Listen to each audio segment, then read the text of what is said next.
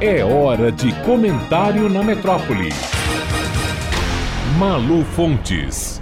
Olá, ouvintes da metrópole.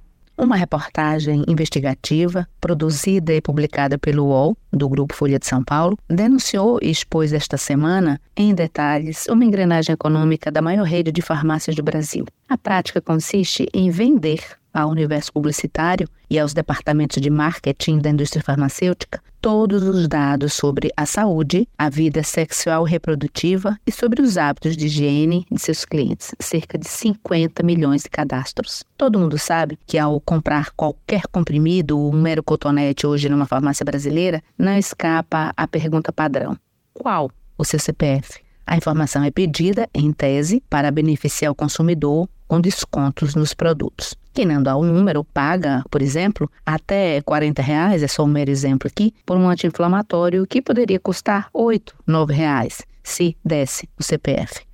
Segundo a denúncia do UOL, e tudo é comprovado com números e valores obtidos junto à indústria farmacêutica e à unidade de saúde públicas e privadas que compram os medicamentos, todos os descontos são fictícios, aplicados, mera estratégia criada para induzir o consumidor a dar o CPF. No CPF de cada um de nós, nas farmácias, são armazenados todas as nossas informações de consumo de uso contínuo, ocasional ou permanente de remédios controlados, hábitos, vícios, absorventes, fraldas, produtos de higiene, tudo, inclusive vitaminas e suplementos, pelos últimos 15 anos.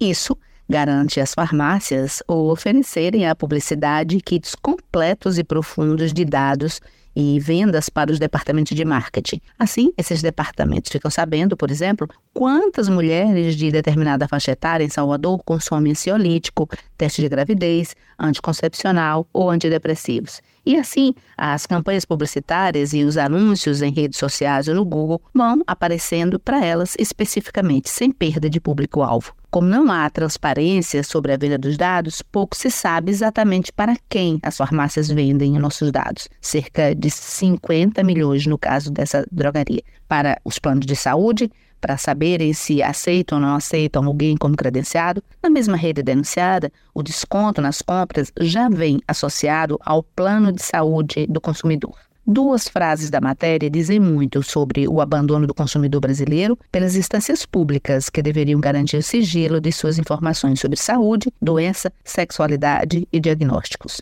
Numa entrevista, o CEO do grupo farmacêutico diz: Se você perguntasse o social number numa farmácia nos Estados Unidos, acho que iam chamar a polícia.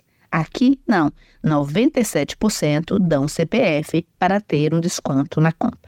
A outra frase é da jornalista que faz a matéria e questiona: ninguém entra em um açougue, em uma loja de roupas ou num posto de gasolina e dá o CPF para só então saber o preço final do produto. E não, não estamos falando aqui de programa de fidelidade que dá descontos ao consumidor. Aqui a prática é desonesta, antiética e uma estratégia para ganhar muito dinheiro, vendendo nossa intimidade já toda arrumadinha aos publicitários. Malu Fontes jornalista, para a Rádio Metrópole.